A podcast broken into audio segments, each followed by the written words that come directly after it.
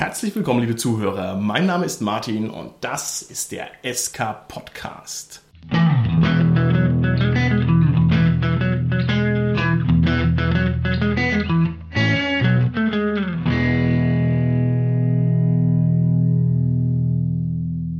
In der heutigen Folge sprechen wir über das Spielleiten. Und wir sprechen heute darüber, warum man überhaupt Spiel leiten sollte. Und wir haben heute auch noch eine kleine Besonderheit. Und zwar habe ich heute fünf Gäste bei mir im Studio, die Sarah, den Gernot, den Carsten, den Holger und den Robert. Hi, hier ist die Sarah. Hallo, hier ist der Gernot. Hallo, hier ist der Carsten. Und der Robert und der Holger, die können leider heute bei der ganzen Folge nichts sagen, weil die nämlich noch niemals den Job des Spielleiters inne hatten. Die werden also heute schweigend mit dabei sitzen und unseren weisen Worten lauschen. Wahnsinn, ne? niemals Spielleiten, wie kann das sein? Woran liegt es? Vielleicht, weil man sich ein bisschen davor fürchtet, das Amt des Spielleiters zu übernehmen? Sarah, wie schaut's aus? Hast du dich vor deinem allerersten Mal Spielleiten gefürchtet. Auf jeden Fall. Und ich kann mir kaum vorstellen, wie sich irgendjemand vor dem ersten Mal Spielleiten nicht fürchten kann. Was ist denn da gruselig oder wieso war dir das unangenehm? Alle Horrorvorstellungen, die man haben kann, die Spieler gehen einfach, weil es ihnen keinen Spaß macht oder alles, was du vorhast, funktioniert nicht. So Mid-Game das Spiel verlassen, das ist auch eine harte Sache, also muss ich mal sagen. das wäre eine Horrorvision, ne? Ich habe das einmal gemacht, wenn wir schon dabei sind. Ich habe auf einer Convention in jungen Jahren einfach eine Shadowrun-Spielrunde verlassen und zwar unter dem Vorwand, ich muss mal Cola kaufen oder sowas und ich schäme mich bis heute dafür. Aber also wirklich, das ist mir wirklich peinlich. Warum bist du rausgegangen? Ich bin gegangen, weil wir viereinhalb Stunden Charaktere generiert haben aber oh. ich war halt einmal quer durch Deutschland gefahren, ich wollte mir das angucken, ich wollte das erleben, aufnehmen, ich wollte spielen. Aber ich habe mich nicht getraut zu sagen, so, rutsch mir mal den Buckel runter, sondern ich habe den Weg des Feiglings gewählt. Ja. Da bist du überhaupt nicht mehr zurückgekommen nee, zu der Runde. Nee, das waren damals noch die Zeiten, da waren die Conventions echt groß. Jetzt stell, stell dir mal vor, die saßen da noch den ganzen Abend lang und haben darauf gewartet, ja, dass ja. du zurückkommst. Aber ich war noch jung, ich habe es quasi nicht drauf gehabt zu sagen, sorry, ich gehe. Ja, an, an dieser Stelle vielleicht, liebe Shadowrun-Zuhörer, die ihr damals in der Runde gespielt habt, ihr habt jetzt die Möglichkeit, noch Kritik an dem Host zu üben. genau, Hate-Mails sind immer willkommen. Ja, zum Glück ist Podcasten monodirektional, das heißt, wer auch immer jetzt gerade flucht oder auf den Tisch haut, wir hören es zum Glück nicht. Ich gebe mal das Wort weiter. Gernot, wie war es bei dir? Hast du dich denn gefürchtet vor deinem ersten Mal Spieler? Ja, ich habe mich auch gefürchtet. Mittlerweile tue ich es nicht mehr, ich muss aber an der Stelle sagen, man muss sich wirklich nicht fürchten, weil man eigentlich keinen Erfolgsdruck hat. Warum hast du dich denn gefürchtet beim ersten Mal Spielleiten? Wieso war dir das unangenehm? Ja, genau, das war der Punkt. Also ich dachte, oh Gott, ich versage jetzt. Ich habe eine gewisse Erwartung zu erfüllen, der ich nicht gerecht werde und so weiter und so fort. Aber dem ist eigentlich nicht so. Die Leute wollen Spaß haben und wenn du diesen Spaß transportieren kannst, dann ist alles gut.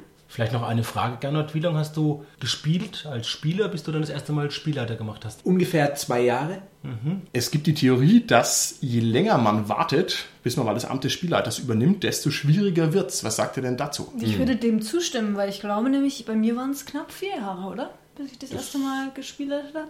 Kann gut sein, ne? Da waren wir schon in der Gruppe. Ja. Also ich würde dem vollkommen zustimmen. Ich glaube, wenn man am Anfang anfängt, man weiß noch überhaupt nicht so recht, wie Rollenspiel funktioniert und man macht den Spielleiter, dann hat man irgendwie nicht das Gefühl, man hat irgendwie ja, speziellen Anforderungen zu genügen. Mhm. Ja, und wenn man aber schon bei vielen verschiedenen Spielleitern gespielt hat und immer sieht, wie gut die das machen und sich dann denkt, oh Mann, jetzt sehen die wie ich hier Spielleiter und wahrscheinlich denken die sich, boah, was macht denn die hier für ein Mister? dann ist da schon ein gewisser Erwartungsdruck dahinter. Ja, wie war es bei euch beiden? Habt ihr direkt angefangen zu Spielleitern? Ich glaube, das passt ganz gut, was ihr gesagt habt, weil ich kenne diese Angst jetzt fürs erste Mal Spielleiten zumindest nicht ich habe irgendwann eben mit der DSA Basisbox mit dieser zweiten Edition angefangen und die hatten einfach auch nicht das Geld. Das Silvanas Befreiung, das Abenteuer, hat einen Freund geleitet und dann hatten wir aber die, also ich habe irgendwann mal die Box bekommen, ja, aber das Geld jetzt dann irgendwelche Abenteuer zu kaufen hatten wir nicht. Also war klar, wir machen jetzt selbst uns eigene Abenteuer und leiten die dann. Und dann habe ich natürlich auch ein eigenes Abenteuer noch mit Schreibmaschine geschrieben und ich habe sogar dabei, wartet mal. mit Schreibmaschine. Vielleicht sollten ja, wir erstmal den, ja. den jungen Hörern mal erklären, was eine Schreibmaschine ist. Richtig, ne? Schreibmaschine ist so ein Ding wie ein Smartphone, nur aus Stahl. und es hat überhaupt keine Funktion. Das macht total laute Geräusche. Jetzt musst du mir das aber schon nochmal erklären, Carsten. Jetzt hast du es ja in der Hand, dein Abenteuer. Das heißt, ganz im Ernst, du hast also gespielleitet, nachdem du sozusagen das erste vorgefertigte Abenteuer abgefrühstückt hattest. Und dann hast du sozusagen den Job des Spielleiters übernommen und gleich ein eigenes Abenteuer geschrieben. Ist das richtig so? Ja, es, ich konnte ja keins kaufen, habe ja kein Geld gehabt. Ist ja- Taschengeld, also nicht dafür zumindest. Habe ich, oder ich habe es alles, alles ausgegeben. Und ja, das waren so sieben Seiten mit Schreibmaschine geschrieben. Aber das ist ja total cool. Das heißt, du hast sozusagen den ganz großen Schritt, den man so eigentlich eher im Nachklapp irgendwann mal macht, dass man sagt, ey, ich schreibe jetzt mal hier irgendwie selber was. Das hast du sozusagen als Initialzündung schon hingelegt. Also ich schäme mich ja fast jetzt, da euch davon und den Hörern natürlich davon zu erzählen, weil das war einfach so ein ja, Vampirabenteuer, hieß Garnia vom Titel. Das ist wahrscheinlich irgendwie so ein Orangensaft oder so. Keine Ahnung. Und ich lese euch mal das vor, wie das losging. Also das war noch so, A, das Land Transtivanien, ne? also keine Ahnung mit aventurischer Kompatibilität, aber irgendwo haben wir in Aventurien gespielt, wird von dem Forst Garnier unterdrückt, befreit das Land von dem Unheil und holt den Schatz und damit ging es dann gleich los. Also Also du bist sozusagen der erste Satz, nicht mal wer den Auftrag überhaupt artikuliert, der, der Spielleiter sagt sozusagen, was die Helden machen sollen Genau. und das ist es. Das ist doch schön, dann weiß man direkt, wo So man geht. Rollenspiel, genau. Oh Gott. Ein, ein Bäcker sitzt auf dem Weg, bittet um ein Almosen, ja, und dann steht da Geld einfach nur und heißt, wenn man dem Geld gibt, ja, der Mann gibt euch ein Medaillon, das ihr vor Bösen schützen soll. Das hat dann wirklich auch irgendwie einen Bonus gehabt und so. Und so geht das weiter in dem Stil. Also, wenn ich es mir jetzt anschaue, erinnert mich das wirklich so an die frühen Rollenspiele so von äh, Gary Gygax Dungeons Dragons. Das ist einfach, ja, so, so ein bisschen so wie ein Skirmish-System, so ein bisschen, wenn bestimmte Handlungsoptionen immer gemacht, dann machst du das oder das und je nachdem darfst du noch darauf würfeln, kriegst einen Bonus oder nicht und ja, Also das finde ich super. Ich glaube, wir müssen auch irgendwie mal die Wunder der modernen Technik anwenden und eine dieser schönen Schreibmaschinen getippten Seiten vielleicht irgendwie mal hier hochladen, dass man sich das mal anschauen kann. Boah, das wäre echt schön, ha? Ich fände es auch gut, ja. Frakturschrift wäre noch schöner, aber dafür ist es dann schon zu modern. Und am Schluss wird das Original auf Ebay versteigert. Oh, nein. Nein, natürlich nicht, das geht nicht. Aber, aber wie gesagt, dadurch, dass ich halt das so früh gemacht habe und angefangen habe, war das was ganz Selbstverständliches. Und irgendwann später haben wir uns auch dann Abenteuer gekauft, habe ich die geleitet. Darf ich mal fragen, wie alt du warst, als du das erste Mal ge- Sowas geleitet fragt man doch nicht im Podcast. Wieso? Überschlagen, ich glaube so um die 15 Jahre alt. 50 Jahre alt. 10. Oh, oh, so. ja, Martin, jetzt habe ich ja schon mich hier offenbart vor euch und vor den Hörern. Wie war es denn bei dir? Also bei mir war das so, wir hatten diese DSA-Box, ich habe sie sozusagen diagonal durchgelesen, habe Bekannte zusammengetrommelt und habe gesagt, du bist jetzt der Meister und habe dem das hingelegt und gesagt go. Und der muss dann gleich loslegen. Das funktioniert natürlich so nicht, aber ich dachte, das geht so, wie halt so ein Brettspiel oder sowas. Und dann war das natürlich ein totales Desaster und dann haben wir halt gesagt, okay, es funktioniert so nicht. Ich glaube, aus dem Grund heraus habe ich es mir dann nochmal gescheit durchgelesen und habe es dann selber gespielleitet und das war das. Also aus der puren Not heraus, mehr oder weniger. Also Und jetzt kommst du nicht mehr weg, hm? Jetzt komme ich nicht mehr weg. Nee, also ich habe tatsächlich auch ziemlich direkt losgespielleitet, ohne irgendwie Spielerfahrung gehabt zu haben. Hat funktioniert, muss man sagen. Also die Informationen damals in der ja, DSA 3 Box oder was waren ausreichend. Ist ja eigentlich auch ganz cool, wenn man sich das überlegt. Keine Let's Plays, keine weiterführenden Informationen. Ging aber, ging aber einigermaßen. Was war dann das erste Abenteuer, das du geleitet hattest? Das war der schwarze Turm. Aus der DSA 3 Box. Aus der DSA 3 Box, genau. Ist auch ein patentes Abenteuer, kann man durchaus mal spielen. Oder konnte man damals. Ist halt kurz und railroadig, dass es kracht und so, ja, aber meine Güte, meine Güte. Was habt ihr denn für falsche Vorstellungen gehabt, was das Spielleiten angeht? Also ihr zwei hattet ja sogar ein bisschen Vorlaufzeit sozusagen. Also wir Improvisations-Supertalente haben natürlich alles aus dem Hut gezogen, aber ihr zwei, Gernot und Sarah, ihr habt ja sozusagen ein bisschen Vorlaufzeit gehabt und habt euch dann doch auch bestimmt irgendwie überlegt, wie das denn so läuft. Wo habt ihr denn da am meisten daneben gelegen? Ja, also am Anfang stellt man sich immer vor, die Spieler machen das, was ich vorbereitet habe. Das ist natürlich grober Unfug, das weiß jeder Meister, jeder Leiter. Ja.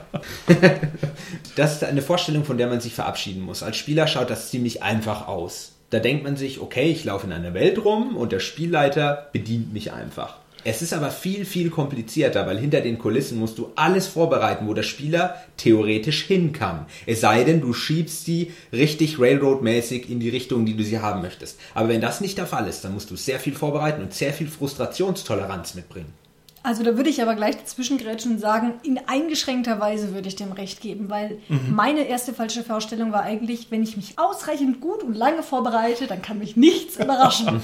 das ist genau natürlich das Gegenteil. Also ich kann die Welt noch so gut vorbereiten und alle Eventualitäten, aber die Spieler finden immer noch eine Lücke, wo sie durchschlüpfen können. Ja, da kann ich mich sinngemäß anschließen. Meine falsche Vorstellung war, dass in so einem Abenteuer alles Relevante drinsteht. Und wenn man dieses Abenteuer nur sozusagen auswendig genug drauf hat, dann passt das schon und würde funktionieren. ist natürlich auch grandioser Humbug. Nicht nur das, was der gerne schon gesagt hat, die Spieler machen eh, was sie wollen, sondern manchmal sind auch die Abenteuer einfach nicht so gut strukturiert und aufgebaut. Und man merkt erst im Spiel, dass da Dinge fehlen oder sowas. Ich glaube, da habe ich lange gebraucht, bis ich das mal abschütteln konnte. Ich finde aber, wenn man diese Situation versteht, dann ist es ziemlich lustig, wenn die Spieler einfach irgendwas machen. Weil wenn du ein guter Spielleiter bist und die Spieler einfach mit der Welt zufrieden sind und mit deinem Leiten, dann wirst du immer auf den grünen Zweig kommen. Von daher ist das jetzt gar nicht so ein großes Problem, wie es sich anhört. Das überrascht vielleicht einen Neuling, aber am Schluss ist das sogar auch ein Reiz. Und vor allem, man möchte ja ohnehin nicht irgendwas vom Blatt runterspielen. Da kann ich ja auch, keine Ahnung, ein lineares Computerspiel Ja. spielen oder ein lineares Brettspiel, sondern es geht ja gerade darum, dass es unglaublich faszinierend und spannend ist, was denn letztlich bei rauskommt. Das ist ja saumäßig cool. Das ist eigentlich eben kein Problem. Man muss die Kröte nur mal geschluckt haben und dann läuft es eigentlich schon im Wesentlichen. Carsten, was hattest du denn für falsche Vorstellungen? Was mir jetzt spontan einfällt, war dann etwas später, wo ich dann auch wirklich dann mal mein Taschengeld investiert habe, mein gutes Taschengeld, um teure Abenteuer zu kaufen, investiert habe. Die D-Mark muss man hier erwähnen. Ja, genau, die D-Mark damals noch. Und dass ich dann so gedacht habe, ich muss auch alles spielen und alles muss auch gespielt werden, was in dem Abenteuer drin steht, Ja. weil ich ja dafür viel Geld ausgegeben habe schön, und auch alles gelesen habe vorher. Da muss doch alles gespielt werden. Also ich muss ja auch in jeden Raum reinführen, die Spieler, weil das ja alles beschrieben ist und ich habe es ja auch vorbereitet und ja. Das ist toll, dass du das sagst. Das ist toll, dass du das sagst. Das stimmt nämlich tatsächlich. Man hat so einen Effizienzgrad, den man schon irgendwie anstrebt. Aber da werden wir auch noch drüber reden. Aber das finde ich einen ganz tollen und interessanten Gedanken. Wie ist es denn letztlich bei euch gelaufen? Carsten, du mit deinem Abenteuer in Gnarnia, wie ist es gelaufen? War das erfolgreich? Kannst du dich daran Ja, die erinnern? haben den Obervampir am Ende besiegt und haben die Abenteuerpunkte und die Boni, die ich vorgegeben hatte, eingestrichen. und haben es quasi runtergespielt wie große Helden. Ja, ging, hat Da funktioniert. gab es auch keine großen Probleme. Nee, damals. Also ich erinnere es nicht mehr. Nee, glaube ich nicht. Das sind nur verdrängt. Nein, ich glaube, da sind wir uns eher, da hatten wir einen anderen Konsens eher. Da war das eher so eben, ja, super, wir, wir hauen das durch, wir machen die Abenteuerpunkte, die waren dann zufrieden. Hauptsache, die konnten danach alle ihren Helden steigern. Ja, das konnten dann auch. Also, Ach, Jetzt, wir müssen aufpassen, Carsten, dass wir erstens nicht so dauernd nur über Aventuren reden und über die gute alte Zeit. Aber ich finde, das ist noch erwähnenswert. Das war auch die Zeit, wo man gemogelt hat beim Steigern, weil du hast ja Würfelwürfe addieren dürfen auf deine Lebenspunkte. Und ich meine halt da, ein Sechser zu würfeln, ist halt was ganz anderes als halt ein Einser zu würfeln. Die sauer verdiente Steigerung, ach, das waren noch Zeiten. Schnell wieder zurück zum Thema. Lieber Gernot, wie ist denn bei dir das erste Mal Spielleiten unterm Strich im Endeffekt gelaufen? Warst du zufrieden damit oder war es ein Schuss in den Ofen? Beides, tatsächlicherweise. Also es war katastrophal. Ich habe selber was vorbereitet. Mir wurde das so vorgelebt vom damaligen Meister. Der war extrem kreativ, aber unfair, muss man dazu sagen. Der hat quasi auch ein paar Spieler manchmal traktiert. Ich habe einfach selber dann was erfunden. Eben, das war in Midgard damals in Alba. Das ist das klassische schottisch angehauchte Setting. Oder was heißt angehaucht? Relativ schottisch. Die Spieler haben gemacht, was sie wollten. Quasi am Plot vorbeigerannt, aber dann habe ich mir wahrscheinlich schon da abgeschaut, dass eben die Sandbox doch das Interessanteste ist. Also du hast tatsächlich bei deinem ersten Mal Spielleiten, hast du den Sprung geschafft und hast gesagt, ich löse mich vom Plot und gut ist. Ja, ich muss es quasi machen. Und wie gesagt, also der Konsens der Spieler war, wir haben Open World Setting Okay, okay. und du kannst quasi rumlaufen und es passieren hier Sachen, dort Sachen und daran wird sich dann quasi aufgehangen. Natürlich hat das diverse Nachteile, ganz klar. Ja, ein komplexer Handlungsstrang würde darunter leiden. Wie war denn dein persönlicher Pulslevel? Also ich meine, ich kenne so ein bisschen diesen Zornesflash, den ich mir mittlerweile auch abgewöhnt habe, dass es mich eben nicht mehr stört. Aber am Anfang hat mich das gestört, wenn die Spieler irgendeinen Blödsinn machen. Wie war es denn beim ersten Mal Spielleiten? Hat es dich aufgeregt oder hast du gesagt, okay, stehe ich drüber? Ja, das ist jetzt auch schon wieder eine Ecke her, aber ich glaube, mir kam schon Rauch aus den Ohren. Damals war man relativ emotional und dann, ah, warum sind die Spieler so dumm? Das weiß doch jeder, hier ist der Hinweis platziert und sowas. Und genau davon muss man eben Abstand nehmen. Und das ist am Anfang sehr schwierig, aber nachher dann gelingt es doch jedem, denke Okay. ich. Wie war es bei dir, Sarah? Ich erinnere mich noch gut daran, das ist auch was, was mir heutzutage immer noch wieder hochkommt, dass es mir recht schwer fiel zu improvisieren. Das heißt, ich hatte dieses Quest und das genau wie der Carsten gesagt hat, ich wollte das gerne durchspielen. Ich wollte gerne, dass die Spieler das erleben und dieser Twist dann zu sagen, ich möchte sie jetzt nicht railroaden und irgendwie auf das, die Questlinie zurückführen. Aber gleichzeitig möchte ich natürlich, dass sie es irgendwie erleben können, dass sie es am besten selber finden. Das tun sie aber nicht. Ist ein innerer Twist, der einen zerreißen kann. Ja? An, an der Stelle muss ich sagen, wir haben in unserer Gruppe einen Running Gag, nämlich wenn die Sarah leitet, ist immer irgendwer dann im Knast. Das ist einfach der Running Gag zum Thema Railroading. Okay, gut, gut. Also war es jetzt erfolgreich im Endeffekt? Warst du damit zufrieden oder bist du rausgegangen und hast gedacht, oh Gott, wie schlimm? Ja, zufrieden schon, aber es war extrem anstrengend für mich. Okay. Also ich hatte das schon als Bürde empfunden, dann so im Nachgang, weil ich das auch gerne mal mag, dass man in so einer Runde, wenn man selber Spieler ist, mal abschalten kann mhm. oder mal nicht so aktiv sein muss. Und als Spielleiter muss er eben immer da sein. Okay, du musst okay. immer aufpassen und gucken und reagieren und dann, wenn alle durcheinander brabbeln, dann sich auch noch durchzusetzen, kann durchaus manchmal okay. schwierig sein. Okay. Jetzt klingt das alles so problemorientiert, was wir gerade besprochen haben, aber in Wirklichkeit sind wir ja deshalb Spielleiter, weil es einfach mega cool ist und weil es also seinen ganz eigenen Reiz hat. Und ich weiß nicht, ob wir jetzt hier Werbung machen wollen für das Spielleiteramt. Wir wollen es ja eigentlich mal reflektieren, ob das gut ist oder nicht, aber ich finde, wir müssen jetzt mal ganz dringend sagen, warum das eine tolle Sache ist. Gernot, was findest du denn super am Spielleiten und wieso machst du das denn gerne? Also ich finde es wahnsinnig interessant, wie die Spieler mit den Informationen, die ich ihnen anbieten kann, umgehen. Man hat ja eine gewisse Vorstellung, die ist sehr, sehr komplex und man gibt einfach nur ein paar Informationen raus und die werden sehr gerne missverstanden oder einfach mal anders interpretiert. Und dann rennen die Spieler quasi los und reagieren in dieser Welt. Und zwar völlig, ich nenne es mal originell. Okay, okay. um es nicht ins Negative zu ziehen, weil es ja nicht negativ ist, sondern es ist wahnsinnig interessant und macht Spaß, hinter seinem Spielleiterbildschirm zu sitzen und sich einfach überraschen zu lassen, was passiert. Okay, gut. Carsten, wie ist es bei dir? Warum spielleitest du gerne? So ganz allgemein mal gesagt, ist einfach eine schöne Herausforderung, gleichzeitig so viele Sachen zu machen. Der ja. Erzähler zu sein, ja. die ganzen Nichtspielercharaktere darzustellen, dafür der Garant zu sein, dass die Spieler letztendlich Spaß haben dabei, dass der Plot läuft, dass das irgendwie alles funktioniert. Ich habe vielleicht noch zwei Sachen, die sind etwas spezieller und da müsste man unterscheiden zwischen Kaufabenteuern und eigenen Abenteuern. Bei einem Kaufabenteuer, wenn ich das als Spielleiter leite, finde ich, der Reiz davon ist, dass ich dann auch erlebe, wie die Geschichte sich darstellt. Das macht auch mir großen Spaß, Kaufabenteuer einfach so zu lesen wie ein Roman.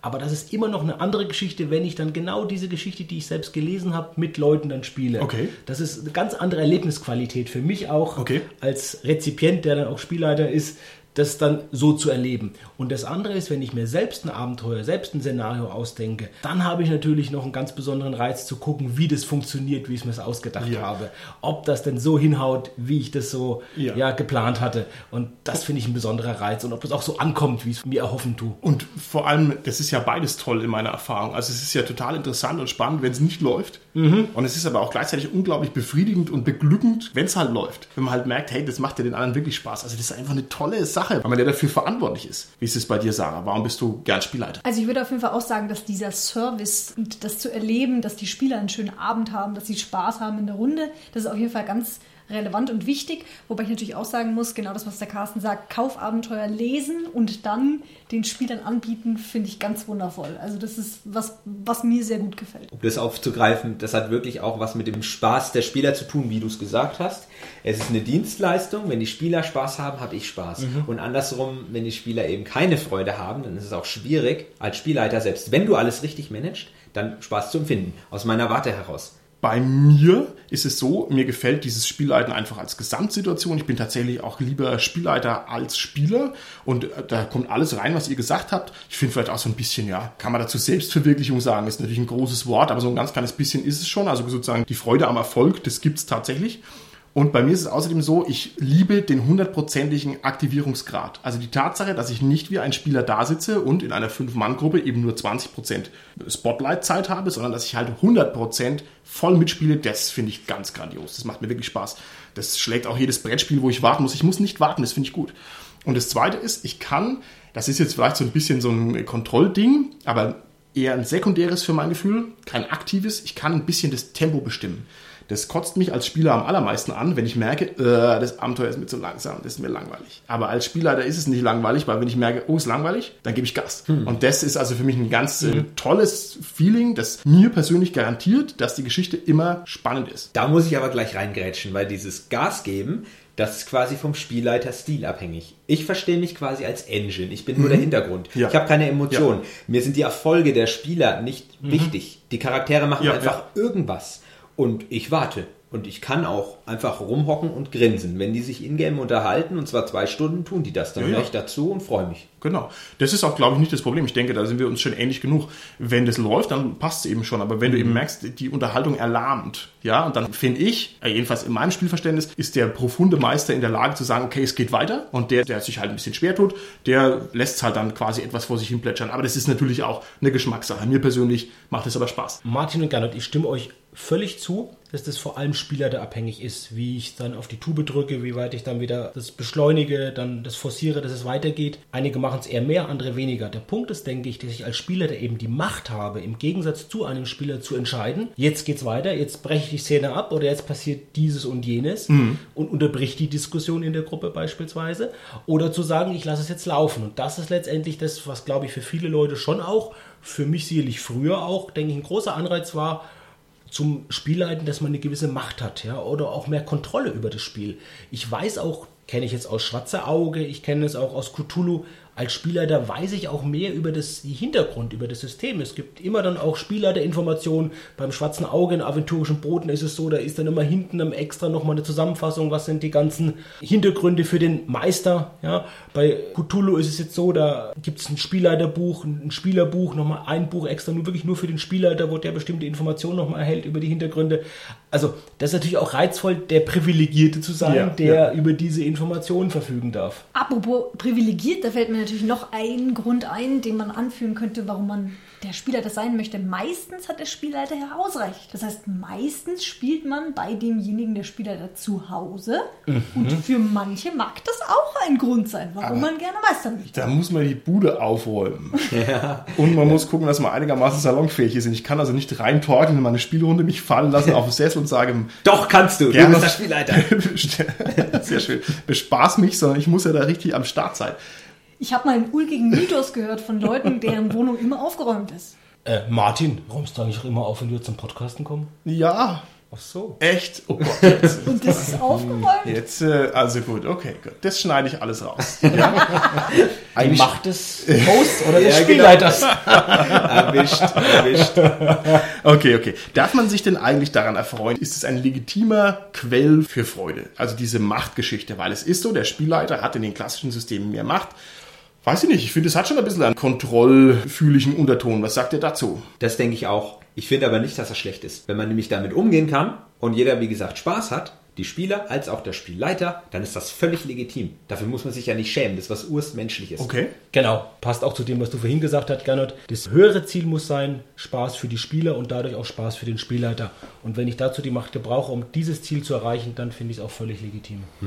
Also der Spielleiter quasi als Tyrann im Rollenspiel gewandt sozusagen. Der, Ja, ja. Okay, verstehe ich schon, Carsten. Ich, ich verstehe schon, wo- worauf das dann rausläuft. Okay, es gibt moderne Spielsysteme, die sind eher hierarchisch angehaucht. Das heißt, da fehlt diese zentrale Spielleiterfigur teilweise völlig. Wenn ich jetzt an Fiasco denke, da wird mit den Erzählrechten gehandelt, da ist das alles sehr viel niedrigschwelliger. Meine Frage an euch wäre, haltet ihr denn den klassischen Spielleiter überhaupt noch für zeitgemäß? Oder ist das mittlerweile ein Fossil aus den Abgründen mittelalterlichen Rollenspiels? Absolut nicht. Ich finde, das ist ein total sinnvoller Aufbau, weil einer muss quasi die Hand haben über die Welt, über die NPCs, über die ganze Geschichte und der ist sozusagen dann auch der Geheimnishüter, wie wir vorhin auch rausgearbeitet haben.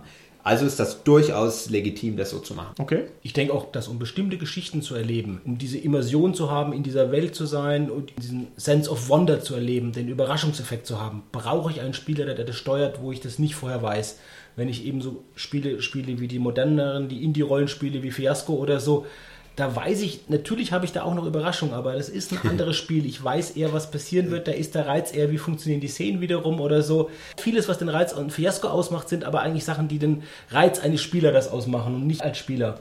Okay. Ich finde aber, dass diese ganzen Indie-Sachen, die sollte man kennen, die sind gut, die sind eine schöne Abwechslung und die können auch das klassische Rollenspiel bereichern. Ich finde das schön, in einigen Rollenspielabenteuern kenne ich auch, dass man in Auszügen, in einzelnen Szenen Spieler mehr Macht gibt, mehr Gestaltungsspielraum gibt. Ja? Und das finde ich gut. Ist jetzt, glaube ich, auch bei Schwarze Auge mit diesen Schicksalspunkten, kann ich eine Probe bestimmen, wie sie ausgeht, zum Beispiel oder so. Das kommt ja auch so ein bisschen daher. Ja? Nicht der Spieler, der sagt, hast du versaut, sage ich, na gut, da, da Edge Badge, hier ist mein Schicksalspunkt, die Probe ist gelungen.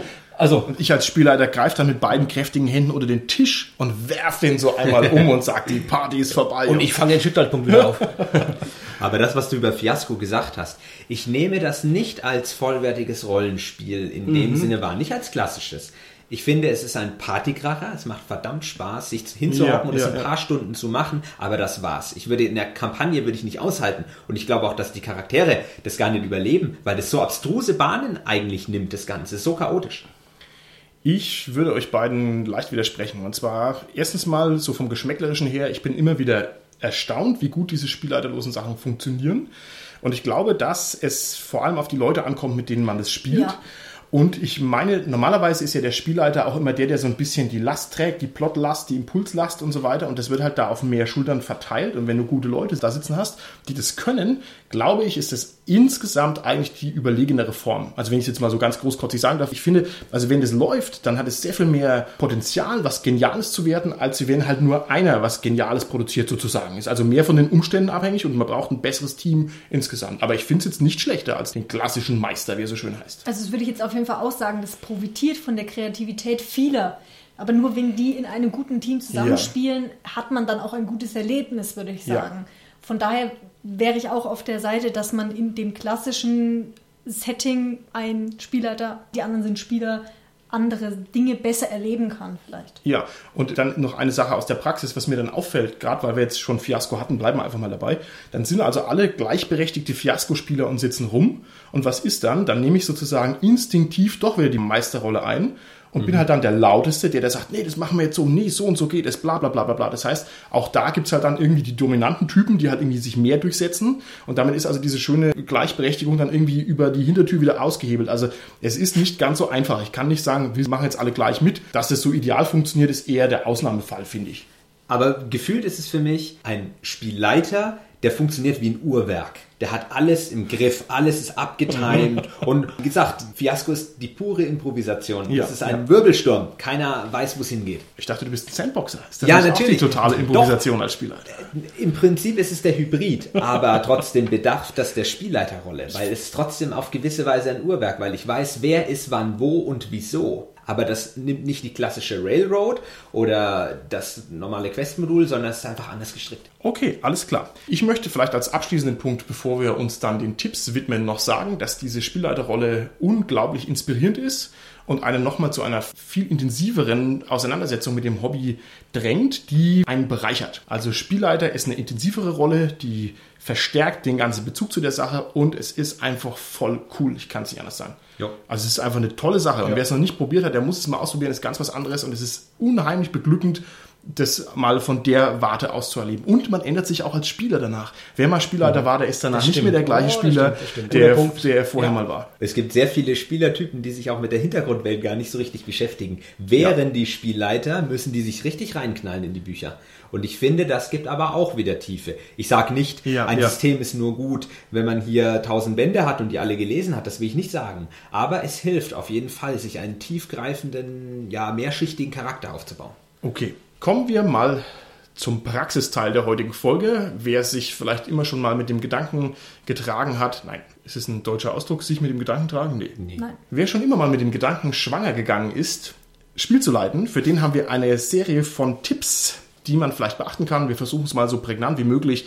Mein erster Tipp wäre, dass man lieber mal mit kleinen Brötchen anfängt. Das bedeutet, dass man überschaubare Plots auswählt und nicht versucht, sozusagen die Traumwelt in der Fantasiewelt eines Schläfers zu spielleiten, in der die Helden von Spielern gespielt werden, die von Helden gespielt werden, die dann sozusagen auf 10 Meter, eben- also das ist ein bisschen viel. Ne?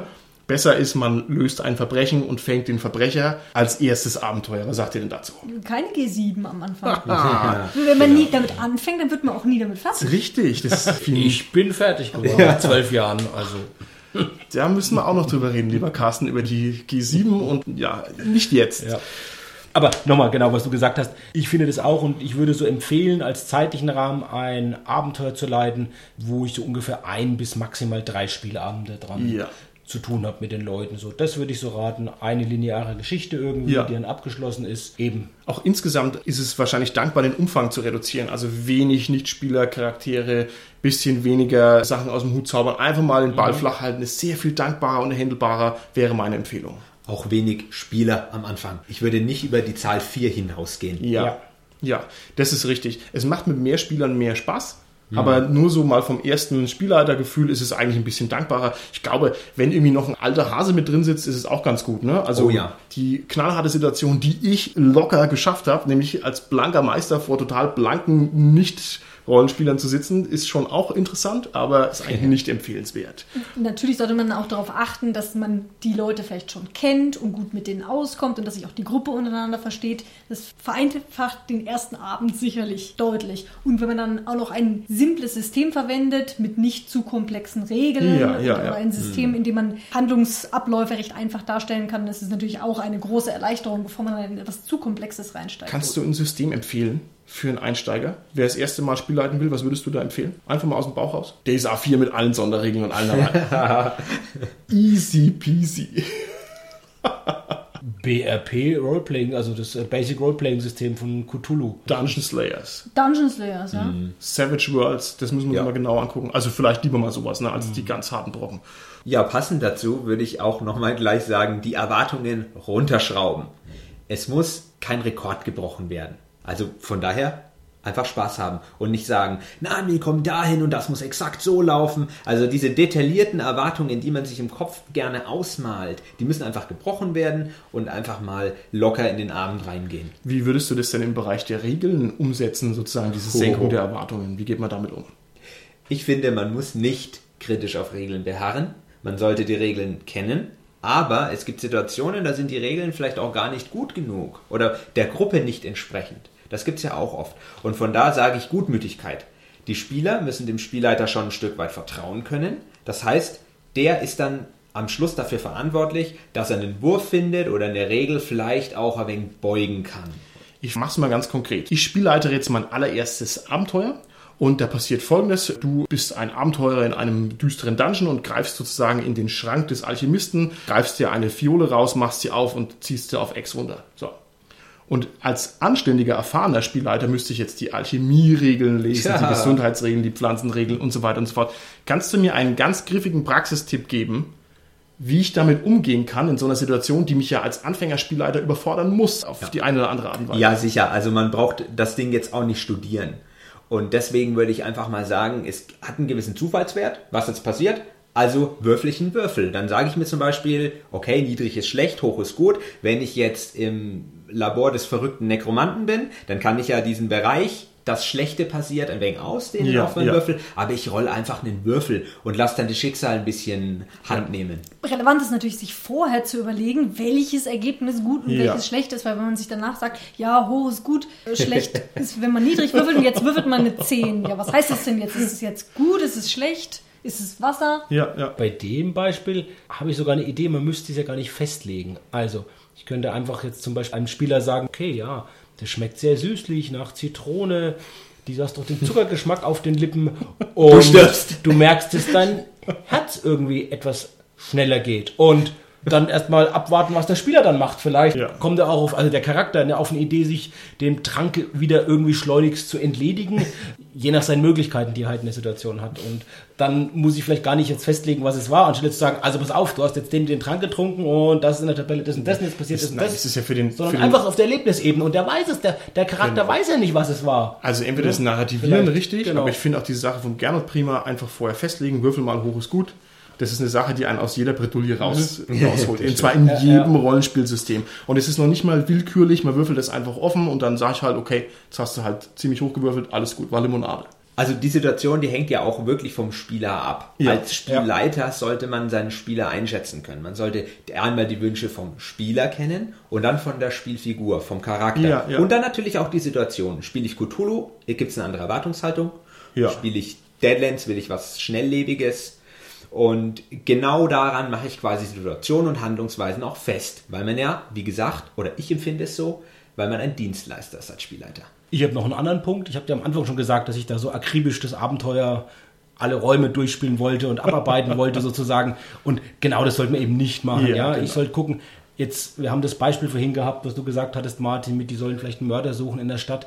Jetzt haben die eine Idee, an einer Stelle zu recherchieren, wo überhaupt nichts im Abenteuer vorgesehen ist. Oder sei es ein Kaufabenteuer, da hat sich der Autor keine Gedanken drüber gemacht. Oder ich habe es selbst geschrieben, habe mir das überlegt, habe der auch keine Gedanken vorher drüber gemacht. Natürlich muss das irgendwas bringen den Spielern. Wenn die eine Idee haben, die einigermaßen plausibel ist und die gehen dahin, dann muss das irgendwas einen Vorteil für die haben. Und dann lasse ich mir halt spontan irgendwie eine Kleinigkeit einfallen, wo ich sie vielleicht wieder zu den Sachen hinführe. Könnt vielleicht jetzt sagen, die gehen an Ort A und den habe ich mir gar nicht ausgedacht und kriegen aber da einfach die Information, die vielleicht vorher im Ort B vorgesehen war. Also da muss ich jetzt gar nicht groß improvisieren dabei. Ja, ja. Das Und finde ich richtig gut. und dann gebe ich ihnen einfach das. Also ich habe das auch gemerkt mittlerweile. Ich lasse die erstmal laufen, die Spieler, und ich führe die oft wieder dahin, wo sie eigentlich hinkommen sollen. Machen Railroading, ohne dass sie es merken. Aber du hast, du hast einen wahnsinnig guten Punkt angesprochen. Man muss sich als Spielleiter überraschen lassen können. Ja. Ganz einfach. Vielleicht gibt es ja eine Alternativlösung für den ganzen Plot. Dann ist der durchaus legitim aus meinen Augen. Auf Ja. jeden Fall. Ich Ja, meine, so muss es. funktioniert ja, Ja. mein Spiel. Aber jetzt gemünzt auf das klassische Spiel kann man das sicher auch auf anwenden. Immer. Und mittlerweile freue ich mich total drüber. Also schon, also das finde ich total cool, wenn die auf Ideen kommen. Wow, super, ja. Also Da wäre ich natürlich auch bei dem nächsten Tipp, wenn ich an eine Stelle komme in meinem Abenteuer, in dem ich mir nicht mehr sicher bin, was war dort vorgesehen. Beispielsweise, ich weiß, die gehen zu einem Haus, ich weiß, da wohnt jemand drin, aber ich weiß nicht mehr, wie er aussieht. Bloß nicht nachschlagen in Ja, dem Moment, sondern einfach irgendwas erzählen. Genau. Bücher Die- bleiben zu, ist ein guter Tipp. So ne? ist es, weil Ja. die Spieler wissen ja nicht, wie es original sein sollte. Denen wird es niemals auffallen, wenn man nicht zögert. Genau, ich gehe mal noch einen Schritt weiter. Man sollte vielleicht auch von Anfang an darauf verzichten, seine Spieler erziehen zu wollen. Und das ist auch so ein innerer Schalter, den man einfach mal umlegt. Ja, ich möchte jetzt nicht zwanghaften Kampfabenteuer haben, nicht zwanghaften Gruselabenteuer, nicht zwanghaften Plot so, sondern Spieler wissen selber, was sie wollen. Genau. Und zu diesen ewigen Regeldiskussionen, das ist für einen Spielleiter ziemlich ermüdend. Wenn andauernd jemand reinfuscht und sagt, nein, nein, Lanzenkampf zu Pferd, es regnet und es ist dunkel, dann Tipp an den, als, als Spielleiter muss man dann, ja genau, Glückswurf, sehr gut.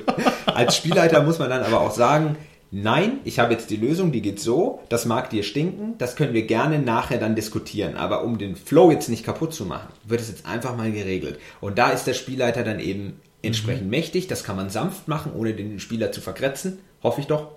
Und deswegen, ja, Und der Spielleiter darf es auch. Also für den Anfänger, das ist ja auch legitim und erlaubt. Dann soll das halt mal entscheiden, fertig. Also das kann man auch umarmen, diese Rolle des Entscheiders, das ist in Ordnung. Um das Spiel eben am Laufen zu halten, finde ich das sehr gut.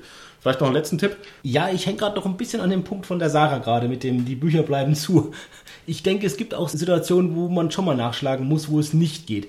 Was ich da nur wichtig finde, ist, dass ich nicht den Spielern Informationen gebe, die die Charaktere ja gar nicht haben können. Weil natürlich, wenn das irgendwann Wichtiges ist von einem Abenteuer, ein Kaufabenteuer geschrieben, das ist irgendein wichtiger Punkt, den ich nachschlagen muss, wo ich nochmal genau nachlesen muss. Und ich fange an zu blättern, dann wissen automatisch die Spieler, aha, das ist also wichtig, das hat eine Bedeutung oder so. Da lohnt sich weiterzumachen. So. Und wenn ich das dann nur bei den wichtigen Sachen mache, und bei den nicht wichtigen oder nicht geplanten Sachen nicht mache oder so, dann gebe ich den Spielern eine Information. Und was ich dann mache, dass ich manchmal genau das Gegenteil. Also absichtlich fake, dass ich was Unwichtiges im Buch lesen würde. Oder Oder, was Wichtiges einfach improvisiere Boah, und das das einfach ja- so hin improvisiere, damit so es die nicht mehr, na, damit die Spieler sich nicht darauf verlassen Also, können. liebe Zuhörer, das ist ein Cthulhu-Spielleiter, Ja. der also sozusagen mit der Unsicherheit arbeitet. Mein Tipp ist viel bodenständiger und zwar sich eine Namensliste hinlegen. Einfach weil das nämlich denselben Effekt ja. hat. Wenn ich im Abenteuer nachgucken muss, wie derjenige heißt, heißt es, der Genau. steht drin. Und wenn ich quasi die Namen einfach so aus dem Ärmel rausfeuere, ist das sehr viel unklarer. Ist wie mit den Red Shirts bei Star Trek, wenn sie keinen Namen haben. Ähm, sind Sie weg. Tja. So ist es. Und ich finde es gut, als Spielleiter sich seine kleine Burg zu bauen. Zum Beispiel, ich habe den Laptop offen mit dem wichtigen Dokument. Daneben dran ist quasi der Sichtschutz. Und da liegen dann mehrere Blatt Papier. Ich habe alles, was ich brauche. Ich muss nicht rumfuhrwerken, nicht rumdrehen, nicht Unruhe machen oder Pausen einbauen, wie jetzt genau das gleiche, was du gesagt hast, Carsten und, und Martin, was du angesprochen hast, mit dem Rumgeblätter und sonst. Einfach mal alles Wichtige auf einen Blick. Das finde ich super, dass du das sagst. Da müssen wir auch nochmal in Ruhe drüber reden. Es gibt auch die Theorie, dass dieser Spielleiterschirm auch total Steinzeit-Quatsch ist. Also quasi diese Trennung ist so pseudo-autoritär und diese Geheimnisse sind so Pseudo-Geheimnisse und meine Würfelwürfe sind entweder Betrug oder ich könnte sie auch offen würfeln. Also Das- Spielleiterschirm ja. ist auch super interessant. Müssen wir auch nochmal in Ruhe drüber quatschen. Vielleicht noch ein kleiner Tipp. Egal welches System man jetzt spielt, im Regelfall gibt es im Grundregelwerk oder in einem separaten Regelbuch immer Hinweise für den unerfahrenen Spielleiter, wie man an die Sache rangeht, worauf man denn achten Ja, sollte. ja, ja. Also ich kenne das aus allen gängigen Ja. Regelsystemen eigentlich, dass es dort was gibt. Ich denke, wenn man was nachlesen will zu dem Thema, in den ganzen alten Rollenspielzeitschriften, so Zauberzeit, Wunderwelten, äh, Nautilus, Fantasy-Welt etc., gibt es wirklich sehr, sehr schöne Artikel, die sich an den Spieler richten, wo sie einzelne Aspekte rausnehmen und da mal einfach da so ein Essay drüber schreiben. Es gibt auch Aber lieber Carsten, die hat doch kein Mitch. Ja, muss ich da in die Bibliothek gehen und irgendwelche Zeitschriftenarchive durchblättern? Sumerische zu mir kommen und ich zeige euch das. Nein, oder tatsächlich, was noch verfügbar ist, denke ich, es gibt auch ein paar Bücher dazu. Ihr hattet schon mal Robin DeLaws erwähnt. Das Buch gibt es auch auf Deutsch. Dann gibt es ein weiteres von einem deutschen Autor, ein schönes Buch, das heißt Spielleiten. Das ist von Dominik Wesch. Das greift auch die bekannten Sachen auf, hat auch ein bisschen, aber finde ich, einen unkonventionellen Ansatz, wo es auch unter anderem darum geht, einfach nicht als Spieler, der sich selbst zu viel vorzunehmen und zu viel erwarten und mit einer gewissen Lockerheit ranzugehen. Finde ich sehr schön mal zu lesen. Es ist sehr schön geschrieben auch.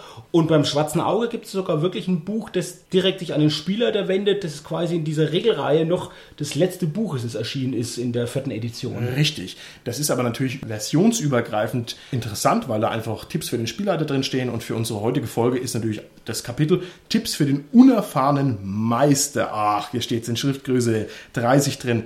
Ist natürlich gar das für uns interessant. Und dementsprechend würde ich jetzt mal vorschlagen, wir schauen uns das mal ganz kurz an, was uns also das schwarze Auge empfiehlt für denjenigen, der sich überlegt, mal zu Spielleiten. Da gibt es eine Reihe von kleinen Tipps. Gehen wir es doch mal schnell durch. Erster Tipp an den neuen Spielleiter. Rollenspiel ist keine Quälerei. Ja, natürlich ist es, sollte keine Quälerei sein. Ihr müsst Spaß dabei haben, ansonsten könnt ihr das auch überhaupt nicht den Spielern rüberbringen. Zweiter Tipp. Mut zur Lücke. Ja gut, nicht jeder weiß alles, deswegen improvisieren und vielleicht gut damit umgehen. Wie gesagt, der Ich Situation Ich angemessen. stelle mir das gerade so vor, so Meister, wir gehen jetzt nach Gareth und dann sagst du, Gareth kenne ich nicht. Ich, keine Ahnung, bin ich, bin ich total blank. Ja, ich. Und dann improvisierst du dir halt irgendwas zusammen. Eine Stadt aus Alabaster, in der die Drachen wohnen. Also, nein, das ist natürlich nur Spaß. Ich denke auch, Mut zur Lücke ist also schon richtig. Nächster Tipp. Kein Plan übersteht den Erstkontakt mit der Wirklichkeit. Da haben wir, glaube ich, schon drüber gesprochen. Genauso wie fangen Sie klein an. Da wären wir also d'accord. Verlieben Sie sich nicht in Ihre Meisterperson. Was sagen wir denn dazu? Ja, finde ich einen wichtigen Tipp, weil letztendlich, wir haben ja gesagt, also ich kann nur Gernot immer wieder jetzt heute zitieren. Hauptpunkt ist, dass die Spieler Spaß haben und dadurch ich als Spieler da meinen Spaß habe. Und das gerät in Gefahr, wenn ich mich zu sehr an eine Meisterperson, einen Nichtspielercharakter verliebe, weil der sich dann vielleicht verselbstständigt. Die Spieler wollen vielleicht irgendwas mit dem machen und ich lasse es nicht zu, weil ich aus Liebe zu diesem Charakter, ja, der würde vielleicht dann eben versterben in der Situation. Ich will aber unbedingt, dass der wieder auftaucht und dass der noch was, oder dass ich eben so ein bisschen dann in so, ähm, in so eine Piepshow auch reingerate. Das, so kennt man den Begriff aus dem, aus dem Live-Rollenspiel, dass ich den quasi was vorspiele und die anderen schauen mir nur zu und können gar nichts machen oder so. Und ich beschreibe denen, was die Meisterperson alles Tolles macht, ja. Wobei ich sagen muss, es gibt natürlich auch Spielleiter, die manchmal gut eine Meisterperson darstellen können. Wenn sie auch ein bisschen selbstverliebt sind, schaue ich mir es als Spieler, als Charakter gerne an, wenn es nicht zu extrem ist. Ganz wichtig ist natürlich, dass die Spieler nicht das Gefühl bekommen dürfen, dass sie immer die Kleinen sind und die, Personen, die NSCs sind immer sehr viel mächtiger. Ja. Dann fühlt man sich irgendwann so machtlos gegenüber der Welt. Ich glaube, das sollte natürlich abhängig vom System, in Cthulhu sollte das natürlich so sein. Aber wenn ich jetzt sage, ich spiele irgendein in Anführungsstrichen Heldensystem, dann sollte ich natürlich nicht das Gefühl haben, dass ich niemals gegen irgendwelche Personen in der Welt eine Chance habe. Egal Ja. in welcher Das Konstellation. liefert die Psychoanalyse des Spielleiters gleich mit, ne? Winziger Praxistipp. Der Sidekick ist der Freund des Spielleiters. Stehst du auch drin? Das steht nicht drin. Das habe ich jetzt mir einfach so raus improvisiert. Nein. Wenn ich also den König des Mittelreichs auftreten lassen möchte, ist es manchmal dankbarer, man nimmt einen Sidekick, das heißt also seinen Sekretär, mit dem die Abenteurer nämlich einfach unverschämt umgehen können, ohne dass es gleich ein Problem ist mit genau dem gleichen Effekt. Interessiert uns gar nicht, was ich hier zu sagen habe, sondern was das schwarze Auge uns mitteilt. Nächster Tipp, seien Sie gerecht und fair. Ja oder nein, ist das wichtig? Ich finde das wichtig. Also gerade was den Umgang mit den Spielern betrifft. Wenn ich als Spielleiter den Spielern vermittle, dass ich besondere Spieler bevorzuge und manche benachteilige, finde ich das ganz fürchterlich. Dass man das Gefühl hat, man wird immer bestraft für Dinge, die eigentlich gar nicht so schlimm sind und der andere kommt immer damit durch. In dem Kontext finde ich es ganz wichtig, immer gerecht, fair und emotionslos zu sein als Spielleiter. Da will ich kontrovers reingrätschen, weil ich den Gedankengang, seien Sie fair, schon abstrus finde, weil ich keine Meinung habe als Spielleiter. Ich urteile nicht über die Geschehnisse, sondern ich hoffe es zumindest, das ist meine Selbstwahrnehmung, die ist wahrscheinlich grottenfalsch, Aber ich hoffe, dass ich wirklich nur das System bin und nicht eine Person, die was will oder schlecht oder gut findet. Deswegen finde ich Fairness in dem Kontext wenig unangebracht, muss ich sagen. Die Welt reagiert auf deine Handlung. Das ist nicht fair oder unfair. Das ist einfach. Okay, alles klar. Nächster Tipp, der hier drin steht: Größe der Spielrunde und Auswahl der Mitspieler. Das ist kein Tipp. ja, aber Aber das haben wir auch vorhin, das haben wir ja schon gesagt, Ich denke dass auch, ich, ich Mitspieler auswähle, mit denen ich gut zusammenspielen kann, dass ich nicht zu eine große Spielrunde Genau. nehme am Anfang. Genau. Genau, und da steht hier noch als letzter Satz das erste Gebot. Man soll die Sachen ausprobieren. Ich denke, das können wir so unterstreichen. Ja. Denn man kommt sehr schnell drauf, was funktioniert, was nicht funktioniert. Und man wird halt auch immer besser, weil man halt jeden Fehler mal gemacht hat irgendwann. Und das macht halt auch Bock, wenn man merkt, man kann so ein bisschen. Also das ist natürlich das erste Gebot. Probiert es aus. Jeder sollte mal gespielleitet haben. Bloß keine Angst haben. Du wolltest sagen, gemeistert haben. Ja, genau. Das ist dir gar nicht einfach über die Zunge gekommen. So, ich würde gerne von unseren Zuhörern wissen, wie die denn ihr erstes Mal Spielleiten erfahren haben, ob es da vielleicht erzählenswerte Geschichten gibt. Okay, dann denke ich, sind wir eigentlich auch schon so ziemlich wieder auf der Ausfahrt aus unserer Folge raus. Und meine letzte Frage an meinen lieben Cast hier wäre, wie wollt ihr denn als Spielleiter angesprochen werden im Spiel? Was ist euer Lieblingstitel, Sarah? Na, Chefin. Okay, gerne. Ja, das kommt natürlich aufs System drauf an, aber Marshall finde ich charmant. Das ist in Deadlands ja auch der Fall. Aber du willst ja auch so Marshall genannt werden. Ja, das stimmt. Okay. Aber ich- Marshall gern. Ja, Carsten, wie schaut's bei dir aus? Auch ich finde den herkömmlichen Meister eigentlich ganz angebracht. Ja, der ist mir schon lange nicht mehr gut genug. Ich habe mich schon zum Overlord weiterentwickelt. ja? zu bedient gespielt. Okay, dann sind wir an der Stelle raus. Bis zum nächsten Mal. Tschüssi. Ciao. Ciao.